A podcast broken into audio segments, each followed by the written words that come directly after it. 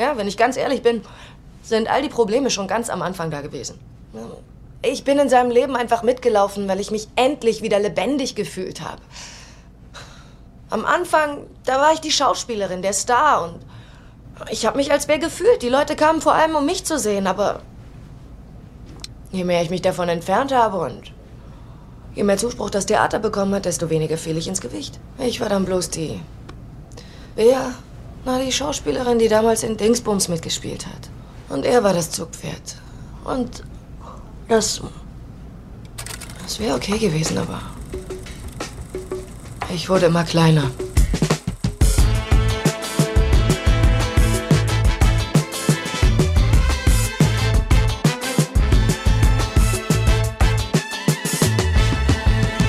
Ihr hört Shots, den kritischen Filmpodcast von Detektor FM. Heute mit Christiane Attich. Hi. Christian Fahrenbach.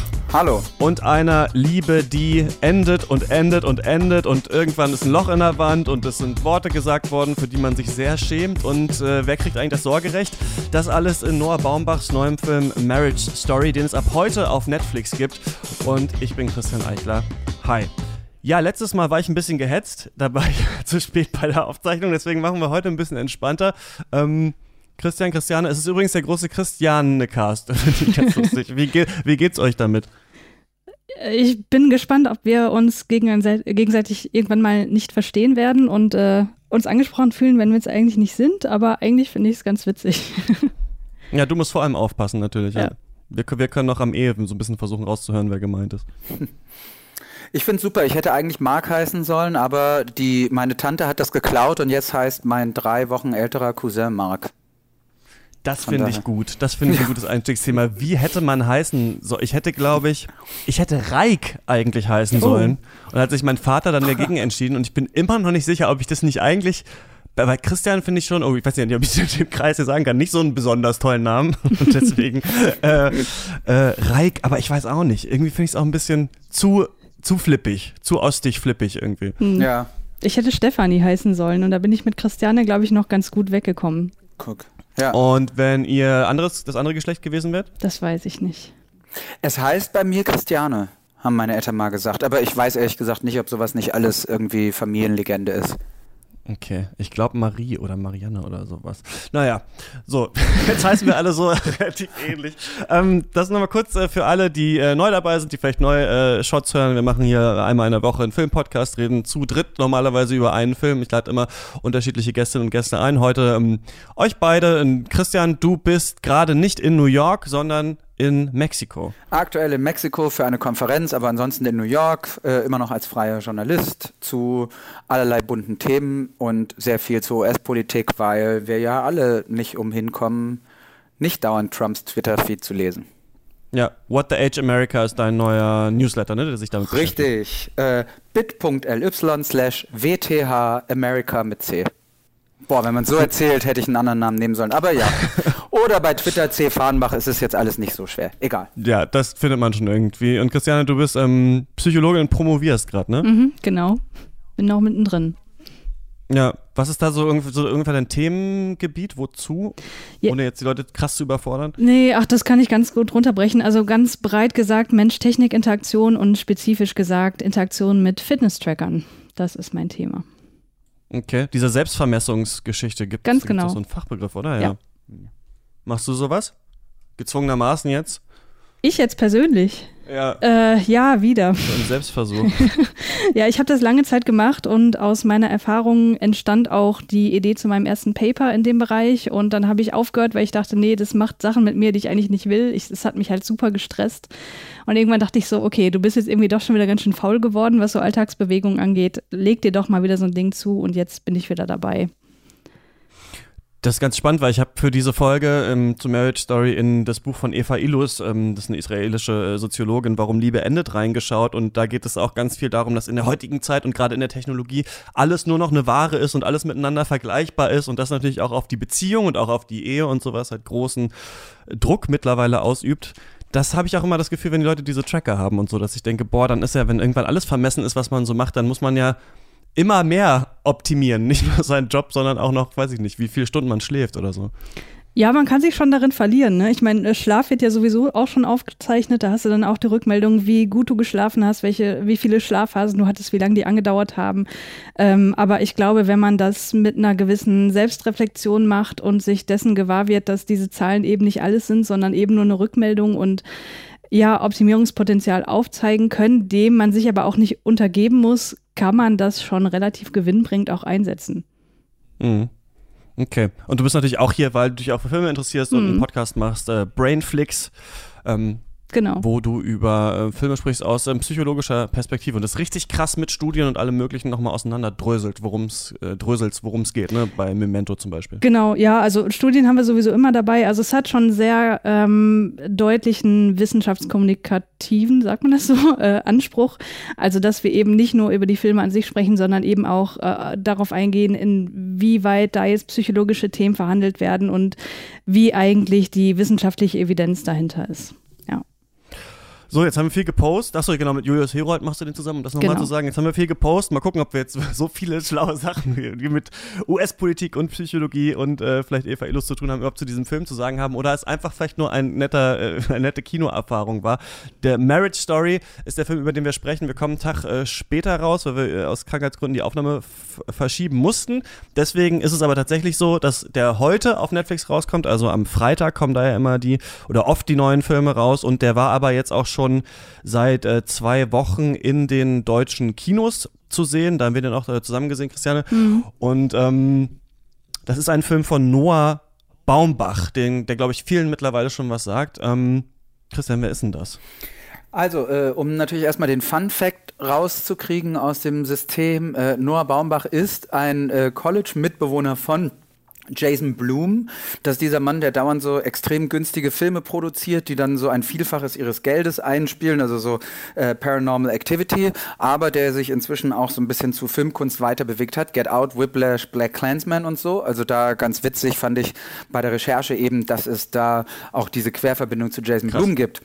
Noah Baumbach aber ist äh, ein Regisseur aus New York, genauer gesagt aus Brooklyn. Und ich finde, das ist schon wichtig zu erzählen, weil er Filme ähm, über seine Generation und so ein bisschen darunter im Altersmäßig macht, die eben aus diesem Milieu stammen. Ähm, los ging das mit der Tintenfisch und der Wal, äh, stark beeinflusst von der Scheidung seiner Eltern. Dann kam so Greenberg, äh, gefühlt Mitte 20, While We Were Young oder so ähnlich mit Ben Stiller. Ähm, und jetzt eben Marriage Story, bei dem sich ja auch viele fragen, ob er da wohl seine erste Ehe verarbeitet hat mit Jennifer Jason Lee. Kommen wir vielleicht gleich noch drauf. Aber ähm, eben Baumbach ist auch Regisseur für, von Francis H. und Mistress America, ähm, in dem seine aktuelle Partnerin Greta Gerwig die Hauptrolle gespielt hat, die dann ja jetzt selbst mit Lady Bird bekannt geworden ist und jetzt bald Little Woman am Start hat. Und ähm, dieses ganze Name-Dropping sage ich so, weil das im Prinzip ja so eine Welt ist, die alle was vereint. Also man sieht, das geht alles so in so eine bestimmte Richtung. Es geht so, ich sag mal, um diese urbane Bohème so ein bisschen so Kunst, aber auch Kunst, die schon so durch die Institutionen durchgeht, um die 40. Ähm, und das sind alles Filme, die gut beobachten, aber die vielleicht in der Regel auch ein bisschen zu weiß sind, die in der Regel stark von Befindlichkeiten geprägt sind. Und äh, vielleicht schon mal eine steile These. Böse gesagt, finde ich, fragt man sich am Ende manchmal, ob es da wirklich um viel geht oder nicht. Und das gilt dann auch für Marriage, Marriage Story, finde ich. Mhm. Ja, sehr gut beobachtet hat man immer das Gefühl bei äh, Baumbach. Ne? Irgendwie entweder er äh, schöpft das alles aus seinen eigenen Erfahrungen oder hat eben eine tatsächlich gute Beobachtungsgabe oder sich viel angelesen. So ein bisschen neuer Woody Allen hieß es ja auch oft mal.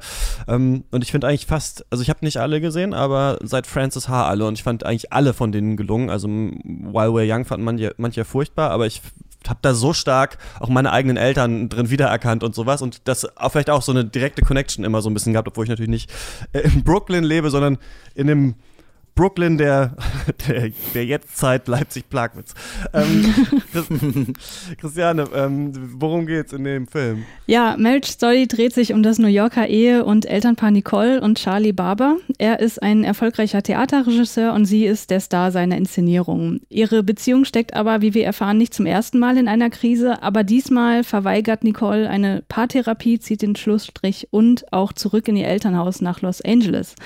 Ähm, obwohl sie dann in Absprache mit Charlie zunächst für eine, sich für eine einvernehmliche Scheidung entschieden hat, gerät sie dann an die hochkarätige Scheidungsanwältin Nora Fanshawe, die Nicole davon überzeugt, äh, die Scheidung und das Sorgerecht für den gemeinsamen Sohn Henry vor Gericht zu klären. Und dann sehen wir eben die Auseinandersetzung äh, mit den Scheidungsanwälten und auch miteinander. Und die beiden kommunizieren, ähm, ja, welche Prioritäten nie offen verhandelt wurden in der Ehe, welche Bedürfnisse infolgedessen auf der Strecke blieben. Und so behandelt der Film nicht nur ein Scheidungsdrama, das beide eigentlich nie gewollt haben, sondern auch finde ich, den unüberschätzbaren Stellenwert der Kommunikation in einer partnerschaftlichen Beziehung und auch die Emanzipation weg von einem unausgesprochenen Machtungleichgewicht und letztlich die Trauer über das Ende einer Liebe.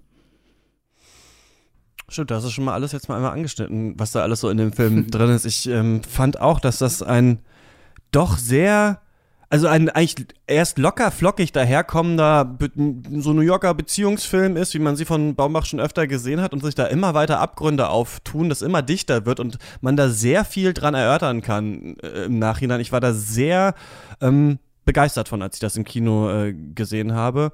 Ähm, aber Christian, du meintest, vielleicht ist da ja gar nicht so viel dahinter. Wie fandst du das denn? Also ich fand es äh, schauspielerisch natürlich fantastisch. Da kann, braucht man gar nicht lange drüber reden. Die beiden sind natürlich sensationell gut. Ähm, Doch, so, lass mal da, da, darüber reden. Warum ja. denn? Was fandst du denn schauspielerisch so gut? Also, ähm, ich finde Adam Driver, wir sind ja sowieso der geheime Adam Driver Fanclub du und ich. Ich ja, auch. Mann, irgendwie geworden. So.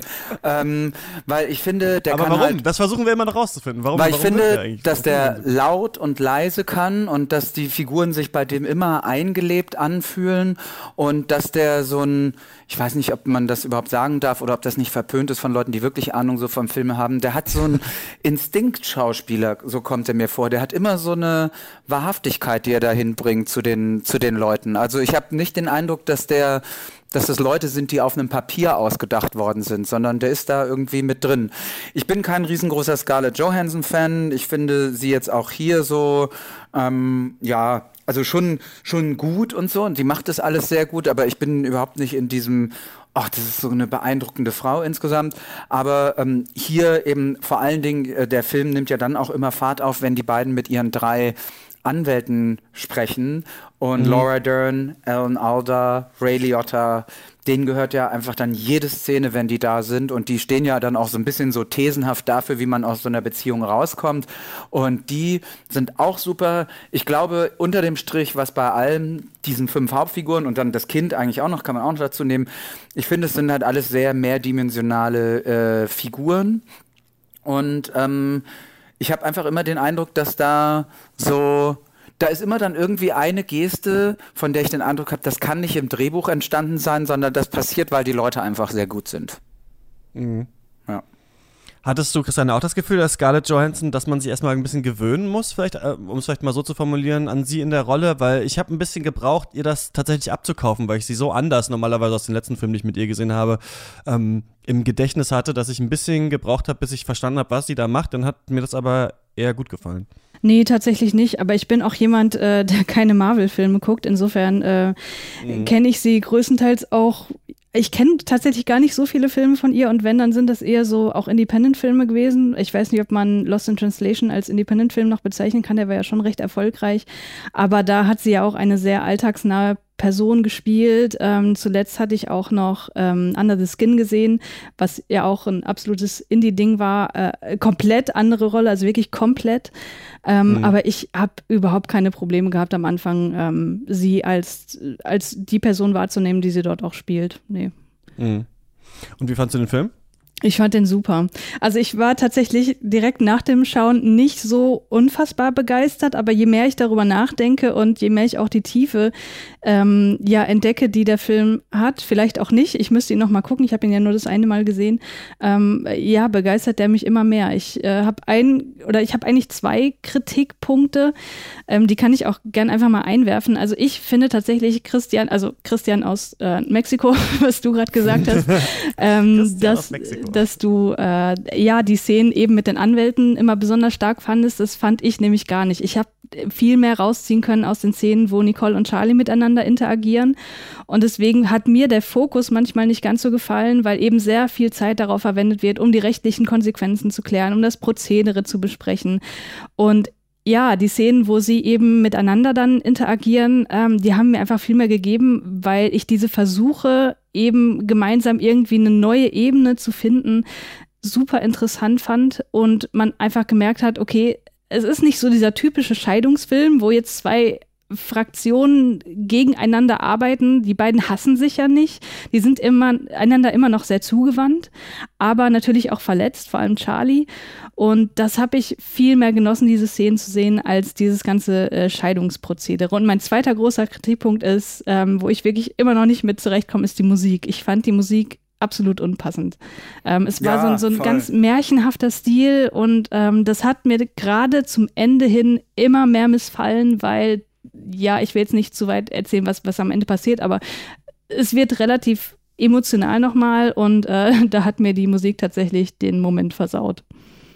Wie war das denn nochmal musikalisch? War das so Kammermusik irgendwie so ein bisschen, das hat sich so durchgedüdelt irgendwie, wie so eine Werbung, oder? So hatte ich das auch ein bisschen in Erinnerung. Ja, das war halt so typisch Randy Newman, ne? Also das war wie, wie so, so äh, Disney, Pixar, Animationsfilmmusik, so ganz märchenhaft, so, so wie, wie so, wie so eine Fabel, habe hab ich das so ein bisschen im Kopf. So ein bisschen Peter und mhm. der Wolf mäßig.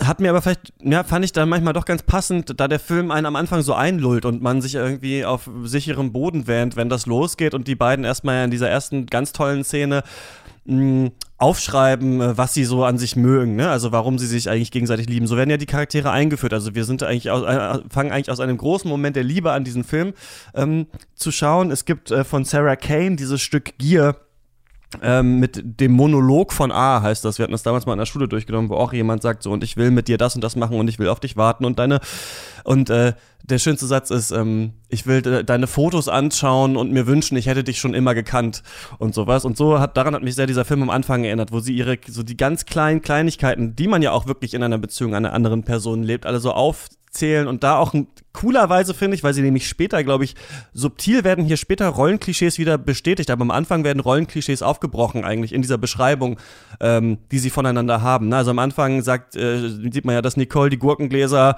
äh, aufschraubt und ähm, Charlie im Kino weint oder sowas. Ne? Und so fängt der Film ja an. Ich finde, da bettet er einen noch so in so eine äh, wohlige, flauschige Decke ein, bis dann halt diese ganze Scheidungsgeschichte passiert. Und ich finde, um das jetzt mal zu sagen, den Film wirklich genial. Ich, ich, es ist vielleicht der beste Film, den ich in diesem Jahr gesehen habe. Also ich, vielleicht ist der an Parasite sogar vorbeigezogen, da bin ich mir noch nicht ganz sicher. Aber ich finde am Anfang schon mal total genial, wie der Film es schafft, ich weiß nicht, ob es bei euch vielleicht auch überhaupt auch so war, und so auf der Seite von Charlie erstmal zu lassen. Denn es geht ja darum, dass Nicole einen neuen Job angeboten bekommt in LA und dann dahin zieht und sich mit dieser Anwältin getrifft, äh, trifft, gespielt von Laura Dern. Übrigens, falls jemand die Serie Big Little Lies gesehen hat, das ist exakt dieselbe Rolle. Ich habe ein bisschen ja. gewundert, das ist wirklich eins zu eins die Rolle aus Big Little Lies nochmal, nur dass sie in Big Little Lies äh, keine Anwältin ist.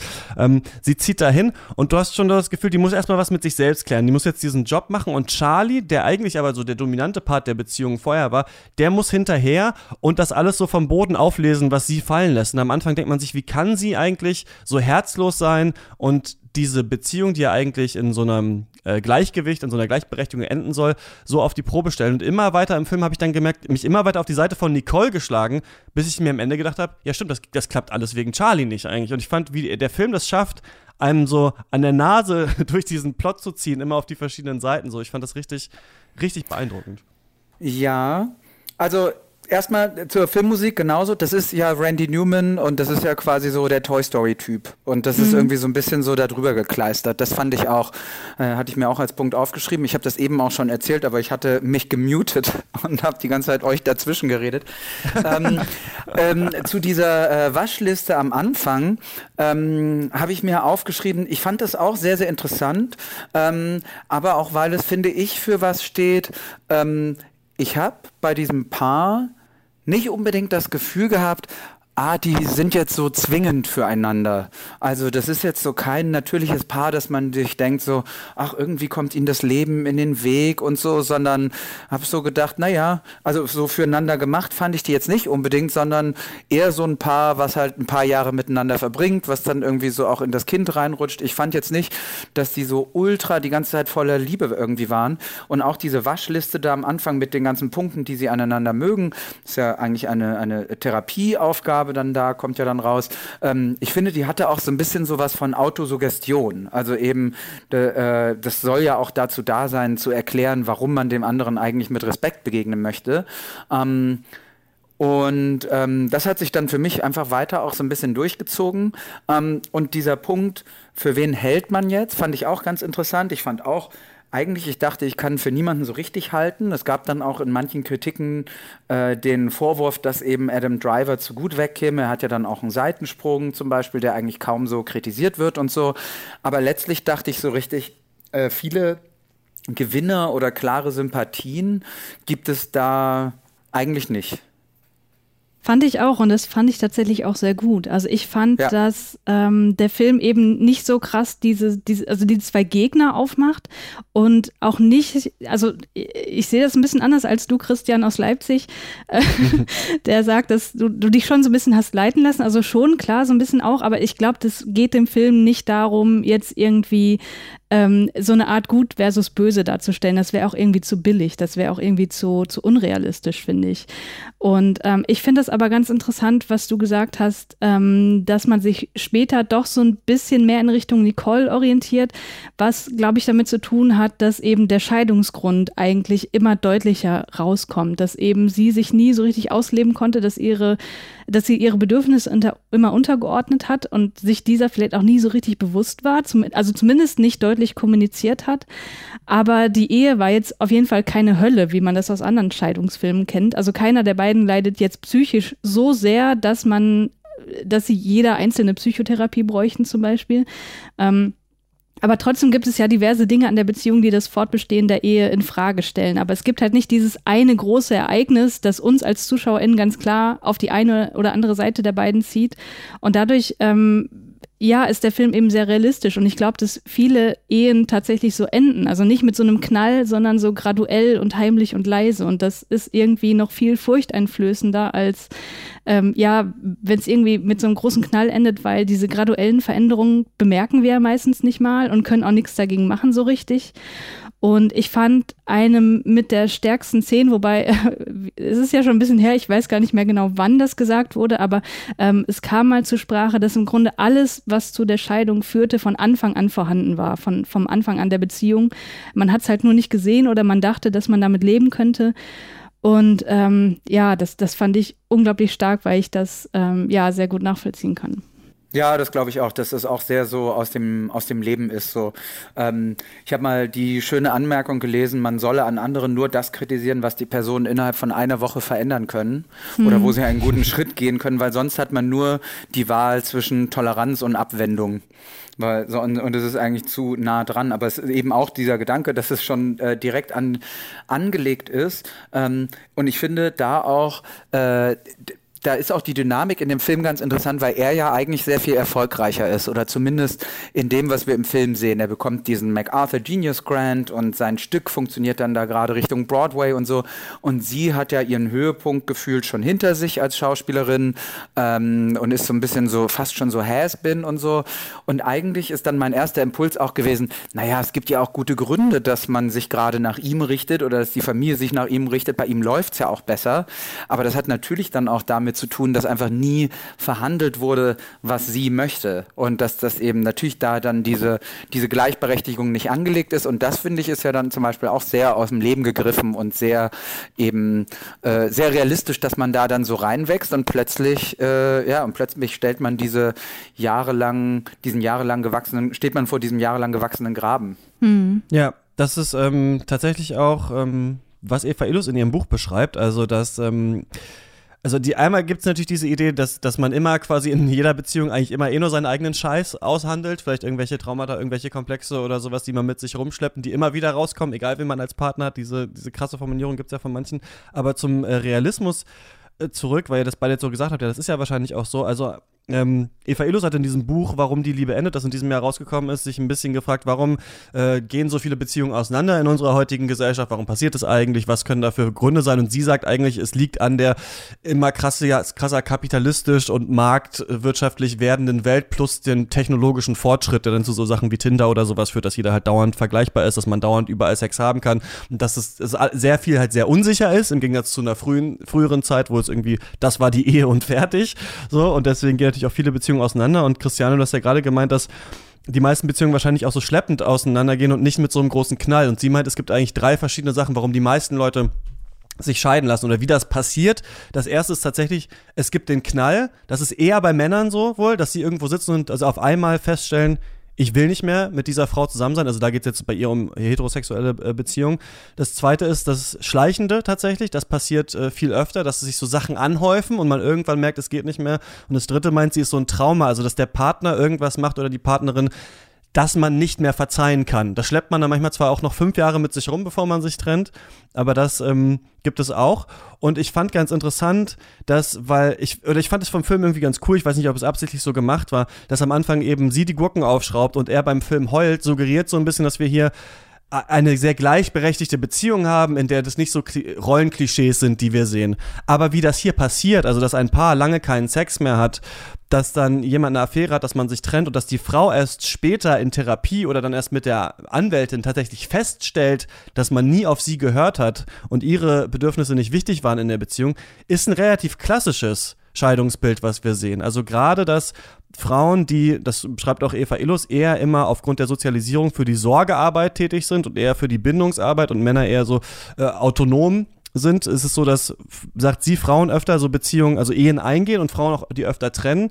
Und sie meint, mit der quasi dem Aufstieg auch der Psychotherapie und des Marktes auch der Therapie und dass jeder, um in der Welt zu bestehen, ja dann auch sich therapieren lässt und so weiter, dass dadurch das auch entstehen kann bei Frauen, dass Frauen vielleicht, also ähm, Christian, du meintest vorhin, die, die Probleme waren vielleicht schon immer da, ähm, aber vielleicht und das finde ich eigentlich genial an dem Film, das fällt mir jetzt gerade ein. Irgendwann gibt es den Dialog zwischen den beiden, wo Adam Driver sagt, das stimmt nicht, dass die Probleme immer schon da waren. Du sagst jetzt nur nachträglich, dass das das Problem war. Aber als wir zusammen glücklich waren, hattest du dieses Problem noch gar nicht. Und das beschreibt eigentlich super gut den Weg, dass man ja oft auch erst in einer Therapie erst feststellt, was das eigene Problem, also was das Problem der Beziehung ist. Und da ist gar nicht hundertprozentig klar, war das Problem schon immer da oder hat man es jetzt erst, indem man seinen neuen Eigenwert erkannt hat, quasi in die Beziehung so reininterpretiert. Das finde ich total clever auch in dem Film. Also ich finde es nicht nur realistisch, sondern auch super clever irgendwie abgebildet. Mhm. War jetzt ein bisschen lang, wie immer. Äh, wenn ich dazu noch ganz kurz was sagen darf, weil äh, ich bin tatsächlich durch meine Überlegungen zu im Grunde genau dem gleichen Schluss gekommen, als ich noch mal ein bisschen versucht habe zu abstrahieren, woran die Ehe jetzt eigentlich zerbricht. Also ich habe ja gerade gesagt und du auch, dass sie eben ihre Bedürfnisse nicht, nicht ausleben konnte, dass sie sich so ein bisschen selber verloren hat. Und das ist halt auch überhaupt nicht verwunderlich, ähm, dass sie ihn bei der Selbstverwirklichung unterstützt, weil eben diese Beziehungsstruktur genau die ist, die das patriarchale System von der Frau und dem Mann klassischerweise erwartet. Genau wie du gesagt hast, die Frau durch ihre Sozialisation erfährt, dass sie die kümmernde Rolle hat. Der Junge, der Junge oder der Mann ist derjenige, der halt toben darf, der mehr machen darf, der letztlich bestimmen darf. Und deswegen finde ich, kann man das letztlich auch als Systemkritik sehen, denn man könnte sagen, die Ehe zerbricht ein patriarchalen System, dem sich Nicole nicht mehr länger unterordnen kann oder will. Ja, das ja dann auch spannend, äh, sich zu fragen, ob man vielleicht in 10, 15, 20 Jahren diesen Film noch gut findet oder ob man dann denkt, ah, der ist eigentlich aus dieser Zeit gewesen, weil Adam Driver ja schon so angelegt ist wie so ein bisschen so dieser neue Schmerzensmann und mhm. irgendwie da wird jetzt über neue Rollen nachgedacht, aber es ist so auf dem Weg dorthin. Es hat nur eben noch nicht also es proklamiert so diese Gleichberechtigung, aber sie ist dann doch nicht da und dann mal sehen, ob sich, wie sich das in so 20 Jahren dann anfühlt. Ich finde auch interessant, cool. dass für die Frau so eine hier die, ähm, dass für sie vielleicht auch fast so eine, oder das hat mich an die aktuelle Kinosituation auch erinnert, für sie liegt ja im Blockbuster so ein bisschen die Emanzipation eigentlich hier. Ne? Also er steht ja für dieses Highbrow-Theater da irgendwie ähm, äh, in, in, Brooklyn und diese coolen Stücke und so, die sie da aufführen. Und sie war ja eigentlich in so einem, äh, ja, so einem Jugend-Uni-Saufilm irgendwie ist sie bekannt geworden, dass sie sich quasi dazu entscheidet, dahin wieder zurückzugehen, weil vielleicht in Hollywood dann ihre Emanzipation wartet, vielleicht in der heutigen Zeit. Da muss ich manchmal dran denken, wenn halt Leute wie weiß ich nicht, Michael B. Jordan, die dann halt Black Panther war ja auch schon ein cooler politischer Film. Aber es gibt ja Filme, wo sehr viel auf Repräsentation gesetzt wird und das ist aber nicht so viel dahinter. Aber immerhin sind die Leute dann schon mal in irgendwelchen Rollen. Und so ist es ja bei ihr auch. Sie macht dann da eine Rolle und da kann dann aber auch Regie führen. Das fand ich irgendwie auch ganz geil. So als, ja. als, als, weiß nicht, ob es ein Kommentar auf die aktuelle Zeit ist, aber das fand ich auch nochmal ganz interessant, ja. Was würdet ihr sagen, für wen ist dieser Film? Wer soll sich den anschauen? Also, was ich noch hatte, ist, dass ich weiß nicht, ähm, weiß jetzt gar nicht, ob ihr ähm, Scheidungskinder auch seid, aber ich bin das auf jeden Fall und äh, mich hat er nochmal auf so einer persönlichen, emotionalen Ebene total mhm. gekriegt, denn es geht ja auch um ihren Sohn und ähm, der zieht ja dann mit äh, Nicole erstmal nach LA und Charlie rennt halt so hinterher und muss da ja erstmal auch, um diesen Prozess dann am besten zu gewinnen, da irgendwie sich eine Wohnung aufbauen, da ist irgendwie gar nichts drin und so weiter. Und da ähm, äh, hängt er dann auch mit dem Kind rum. Und das ist natürlich für das Kind viel cooler, bei der Mutter und bei der Oma zu sein, in diesem Haus, in dem ist halt ganz viel los und da ist so der Lebensmittelpunkt, als bei dem Vater, der in dieser ollen Bude wohnt. Und genauso war das bei mir auch nach der Scheidung, dass ich immer dachte, boah, bei meinem Vater ist es so langweilig und warum ist hier denn nichts? Und ja klar, meine Spielsachen Sachen waren halt alle woanders. Und dass man dann so, wenn man wieder zurück bei dem Partner ist, der einen halt nicht so oft da hat, dass das halt ganz trist sein kann. Das hat mich zum Beispiel getroffen und ich glaube, dass das für viele Leute, also Daniel Schröckert von Kino Plus hat ganz cool gesagt, finde ich, dass er als Scheidungskind berührt ist von dem Film und als Verheirateter Angst hat vor diesem Film. Und ich glaube, die, also es ist jetzt sehr weit gefasst, aber Leute, Leute mit Eltern und Leute, die schon mal in einer Beziehung waren, äh, können da, glaube ich, was rausziehen. Hm, würde ich auch sagen. Äh, ich würde da tatsächlich gar nicht mitgehen, was Daniel da gesagt hat. Also Thema Scheidungskind kann ich nicht zu so sagen. Ich bin kein Scheidungskind. Aber als jemand, der äh, auch verheiratet ist, also dieser Film, ich kann verstehen, dass man sagt, der macht Angst, aber ich finde, dass er letztlich relativ hoffnungsvoll endet ähm, weil sie ja es tatsächlich versuchen und ich glaube auch schaffen, da eine neue Ebene für sich zu finden, mit der sie aber auch beide cool sind und mit der sie auch irgendwie in die Zukunft blicken können und dass das alles eben nicht in so einer unglaublichen Katastrophe enden muss. Also ich finde den letztlich schon sehr positiv endend. Ja, das eh finde ich nochmal wichtig, das auch so zu unterstreichen und zu sagen, also der Film ist überhaupt nicht der Rosenkrieg. Also ja. es ist überhaupt nicht ja. Hollywood großgestrichen, falls es jetzt noch nicht so klar geworden ist, wie wir es erzählt haben, sondern es ist wirklich einfach äh, knapp, leise, äh, obwohl es mal so Debatten gibt und so. Ja. Und jetzt ab von jetzt an halt mit der schönen Unterzeile für Menschen in Scheidung oder mit Interesse an Scheidung. ähm. Hm, hm. Was habt ihr noch? Also ich äh, habe hier noch einen Punkt. Ich fand das nämlich während des Gucken des Films, ich habe gerade gesagt, dass ich mit der ganzen Anwalts mit dem ganzen Anwaltsdings nicht so viel anfangen konnte. Aber ähm, das hat trotzdem einen sehr interessanten Aspekt, finde ich, weil die beiden ja total in dieses, ich nenne es mal Divorce-Game reingezogen werden. Mhm, ne? ja. Also die, die wollen das ja, im, also sie sagen ja selber, im Grunde wollten sie das gar nicht und Nicole hat da aber trotzdem die Chance gesehen, irgendwie ähm, sich zu emanzipieren und ihre Rechte einzufordern.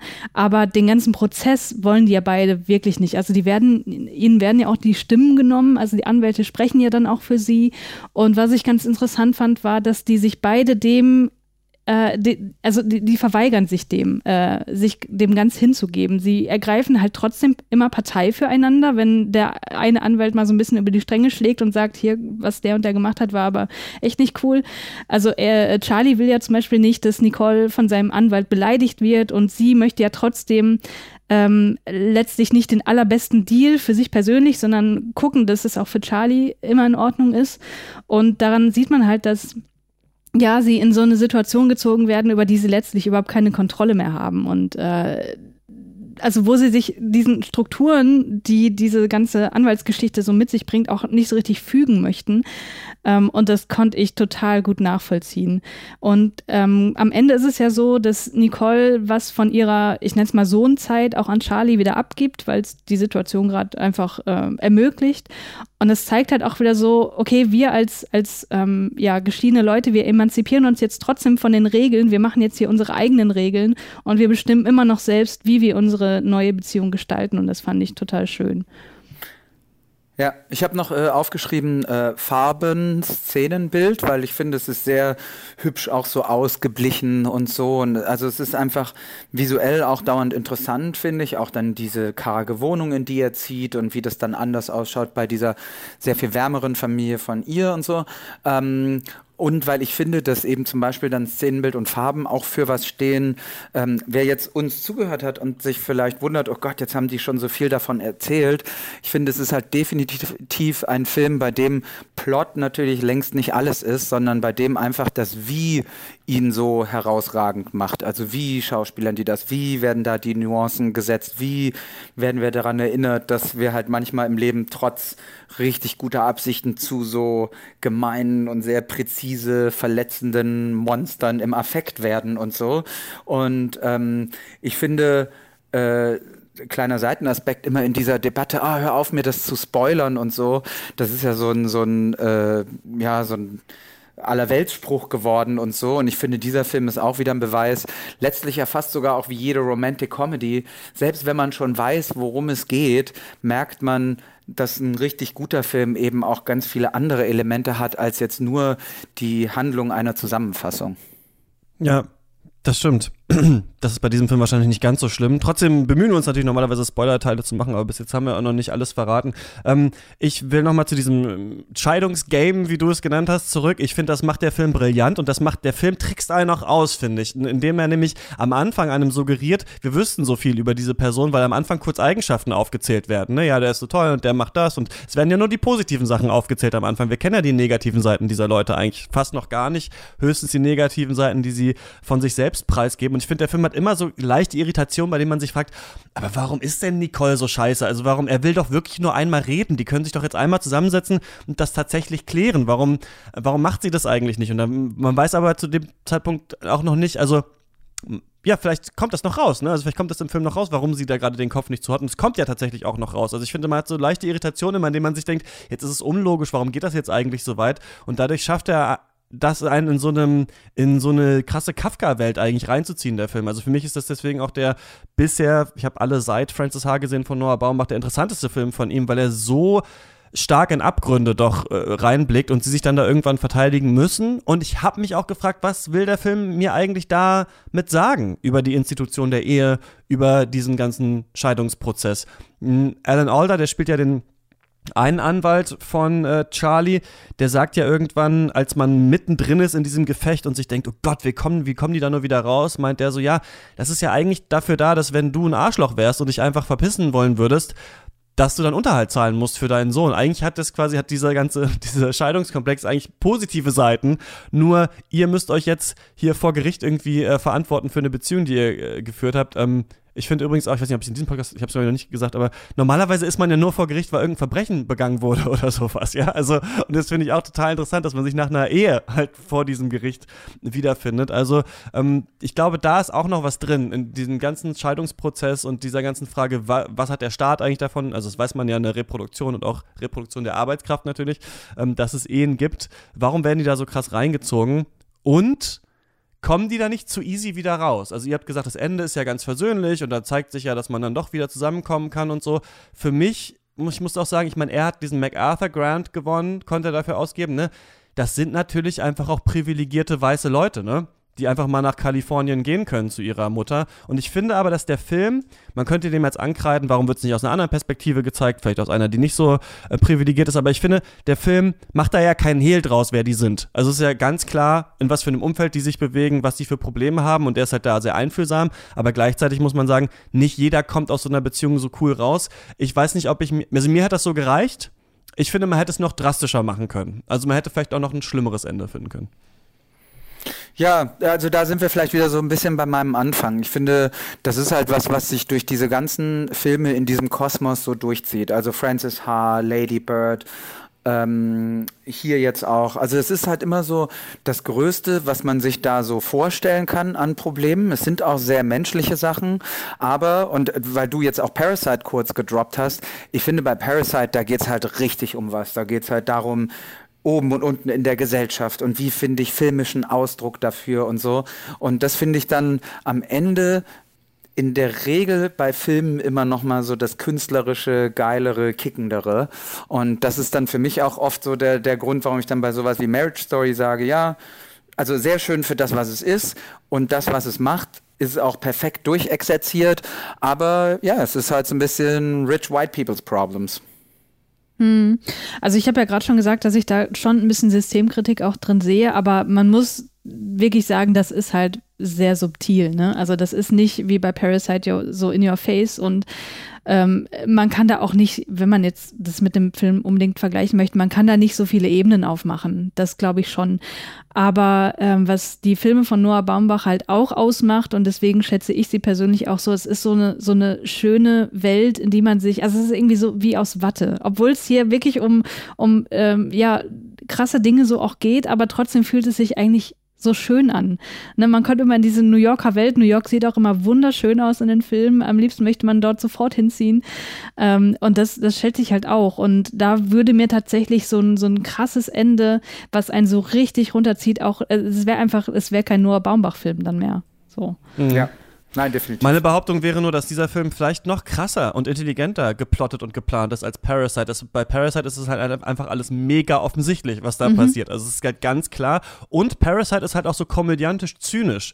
Also er steht auch so ein bisschen über diesen Dingen. Es ist so ein bisschen so, als hätte jemand eben, also ich, ich liebe den Film ja, ne? ich mache jetzt nur Advocatus Diabolus, ähm, dass natürlich äh, der, man sieht, okay, hier ist diese und diese Theorie ist dahinter und jetzt hat es jemand halt so, also sie haben ja dieses Haus bei Parasite auch sogar selbst gebaut und so, um das alles mhm. so anzuordnen, damit das alles am Ende zusammen zusammenpasst. Und ich habe das Gefühl, dass Marriage Story vielleicht noch mehr Aspekte von Gesellschaft irgendwie aufgreift oder anreißt ähm, und das vielleicht auf eine subtilere Art macht. Wobei diese ganze kapitalistische Vermarktungsethik ähm, haben wir hier nicht so stark drin in, in, in, deren Jobs. Ähm, eine Sache noch, ganz kurz, äh, Theater und Schauspiel, ne? Also es geht ja auch um Film, um Schauspiel und ich finde es ganz interessant, dass wir so diese drei Schlüsselszenen eigentlich haben in diesem Film. Einmal die am Anfang, wo die sich gegenseitig ihre Eigenschaften vorlesen, was so ein bisschen ist ja wie so ein Skript vorlesen, was sie übrigens ja nicht vorlesen kann. Ich finde, hier ist schon ganz am Anfang drin, was das Problem ihrer Beziehung ist. Also, dass er sagt, klar, wir haben das jetzt gemacht, wir lesen das jetzt, ne? Er als Regisseur und sie als Schauspielerin sagt so, ich kann das, ich möchte das nicht lesen, möchte das hier nicht lesen, weil sie, sie möchte nicht quasi sein Game weiterspielen, finde ich ganz interessant. Dann die Szene, wo die Anwälte da sind und dann am Ende noch eine Szene zwischen den beiden, so wo es immer um Vorwürfe und Eigenschaften geht, die man sich sofort, wie, sich, wie das so weitergeht, ne? was man auch so, glaube ich, wenn man sich mit Theater auskennt, was ich nicht so tue, kann man da, glaube ich, auch noch viel reinlesen. Also ist viel drin. Ähm, ja, ich fand den Film, ich fand den Film richtig gut. Ich will jetzt auch nicht hier rausgehen und sagen, es ist der beste Film des Jahres, aber ich war sehr, sehr, ähm, sehr, sehr beeindruckt von dem Film und habe auch sehr Lust, den äh, nochmal zu schauen. Mhm. Geht mir genauso. Ich habe jetzt ähm, gestern ähm, hier The Squid and the Whale geguckt und ähm, ja. äh, Mrs. America am Tag davor und ich muss wirklich sagen, ich fand das von den Filmen, die ich von Noah Baumbach bisher kenne, auch der Beste. Also es hat mir wirklich sehr, sehr gut gefallen. Man ist die ganze Zeit super unterhalten, finde ich auch, weil der auch mit den Genres so ein bisschen spielt. Na, also ich, also ich habe dir das ja gesagt, dass ich äh, nicht so richtig weiß, ob ich den mit dir hier besprechen kann aus persönlichen Gründen, weil mir das möglicherweise alles viel zu nahe geht. Aber tatsächlich mhm. war es gar nicht so. Also der hatte natürlich super dramatische Momente, aber es waren halt immer nur einzelne Momente.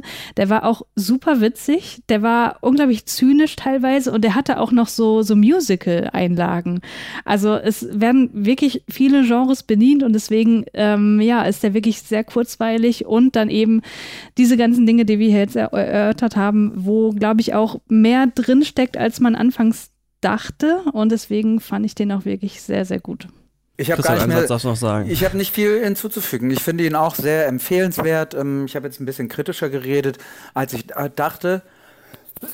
Verzeihung. Aber ähm, äh, sehr guter Film, auf äh, der Höhe seiner Kunst, der ähm, absolut Daumen hoch und eine Empfehlung bekommt. Also von uns allen. Kann man sich dann anschauen, ab heute auf Netflix. Äh, Im Kino ist er jetzt nicht mehr. Seit jetzt. Ja, habt ihr leider verpasst. Pech gehabt. so. Ähm, was ist noch ein anderer guter Film, den ihr gesehen habt in letzter Zeit? Ich hätte noch einen anderen Scheidungsfilm, den ich gerne erwähnen würde. Ähm, ich weiß gar nicht, wie man den im Original ausspricht, wahrscheinlich irgendwie französisch. Auf jeden Fall 5 mal 2 von François Ozon. Den fand ich wirklich auch ganz großartig. Der macht nämlich ein, was ganz Besonderes. Der fängt quasi mit der Scheidung an und geht dann in der Zeit zurück und man erfährt halt, was zur Scheidung geführt hat und äh, wie sie überhaupt zusammengekommen sind und wie sie geheiratet haben und so. Und ähm, das ist auch ein ganz faszinierender Film, der auch genau das aufgreift, was ich vorhin mal gesagt hatte, wo es auch in Marriage Story so ein bisschen darum geht, dass im Grunde alles am, von Anfang an vorhanden war, dass diese Ehe im Grunde zum Scheitern verurteilt war, obwohl sie sich halt immer so bemüht haben haben und es ist ein, wirklich ein Film, der ist herzzerreißend, der ist hoch emotional, also wesentlich emotionaler, wesentlich dramatischer als Marriage Story. Und für die Leute, die sagen, gut, es war hier irgendwie ganz schön, aber jetzt möchte ich mal einen richtigen Scheidungskrieg haben, äh, der kann sich den angucken. Ähm, ich äh, habe noch, ein, ich als Scarlett Johansson Kritiker habe noch einen anderen Scarlett Johansson Film, nämlich Jojo Rabbit habe ich gesehen und den finde ich kann man auch machen. Äh, ich bin sehr gespannt, wie der in Deutschland ankommen wird. Ja, bin ich auch. Ähm, wir werden mit, kann ich schon sagen, mit Creamspeak äh, darüber reden. Die waren schon im Kino. Ich gehe die nächste Woche, glaube ich, in die Presseverführung, aber der kommt erst im Januar dann. dann machen und handelt von einem kleinen zehnjährigen Jungen, der einen geheimen Freund hat, nämlich Adolf Hitler. Und äh, der Junge letztlich äh, möchte gerne äh, in die Hitlerjugend und er gerne ein Soldat sein. Es ist eine Satire. Ich habe schon viel gelacht. Man lacht auch viel so, ho, ho, oh, ho, ho, ho. So, also so ein bisschen so intellektuell und so. Und manches ist auch ein bisschen albern, aber ich glaube definitiv ein Film, der nur aus dem Ausland kommen könnte. Und ähm, ganz, ganz äh, spannend eben über, wie gesagt, diesen Jungen, der das so gerne möchte und dann aber bei sich im Schrank eine Jüdin entdeckt, die den sehr guten Satz sagt, äh, du bist kein Nazi, du bist nur ein zehnjähriger Junge, der gern zu einem Club dazugehören möchte. Hm. Und naja, und äh, von da ab geht's weiter. Schon lustig, also klein, aber schon sehr gut. Ganz komisch. Ich liebe äh, Taika Waititi. Ich finde es super komisch, dass er diesen, dass es total aussieht wie, wie Moonrise Kingdom, also wie ein Wes Anderson-Film. Und ich hasse so Hitler-Comedy-Filme. Also ich, ich, ich weiß überhaupt nicht, was ich davon äh, erwarten soll. Wahrscheinlich darf man nicht zu kritisch da irgendwie Nee, ne? aber äh, genau. Aber ich finde das normalerweise auch ein ganz komisches Genre. Aber ja, das wäre noch meine kleine Empfehlung. Nicht so eine große Empfehlung wie Jennifer Lopez als Stripperin. Ich habe es ja schon mal gesagt, dass das eine gute Überraschung ist. Aber ja, ja. viel Buntes. Den habe ich auch noch auf der Liste. Na gut, dann, äh, dann war es das für diese Folge. Ähm, Christianes Podcast-Projekte heißen Audiophil, Brainflix, Randvoll und noch einen, ne? Und Vielzimmerwohnung, genau. Der ist und noch neu dazugekommen, ja. Wow, findet ihr alle ähm, bei Twitter at Christiane Attig. Genau. Und Christians Projekte, zum Beispiel seinen neuen USA-Newsletter, WTH America, bit.li slash WTH America, ähm, gibt es zum Beispiel da oder natürlich sonst alles bei @cfahrenbach auf Twitter und ich bin äh, unter @car_eichler zu erreichen. Danke, dass ihr mit mir über Marriage Story gesprochen habt. Sehr, sehr gerne. Danke, gern. das war wieder schön. Und nächste Woche rede ich hier mit den beiden Journalistinnen Xifan Yang und Lin Hirse über The Farewell. Ähm, wenn ihr das gut findet, könnt ihr diesen Podcast abonnieren.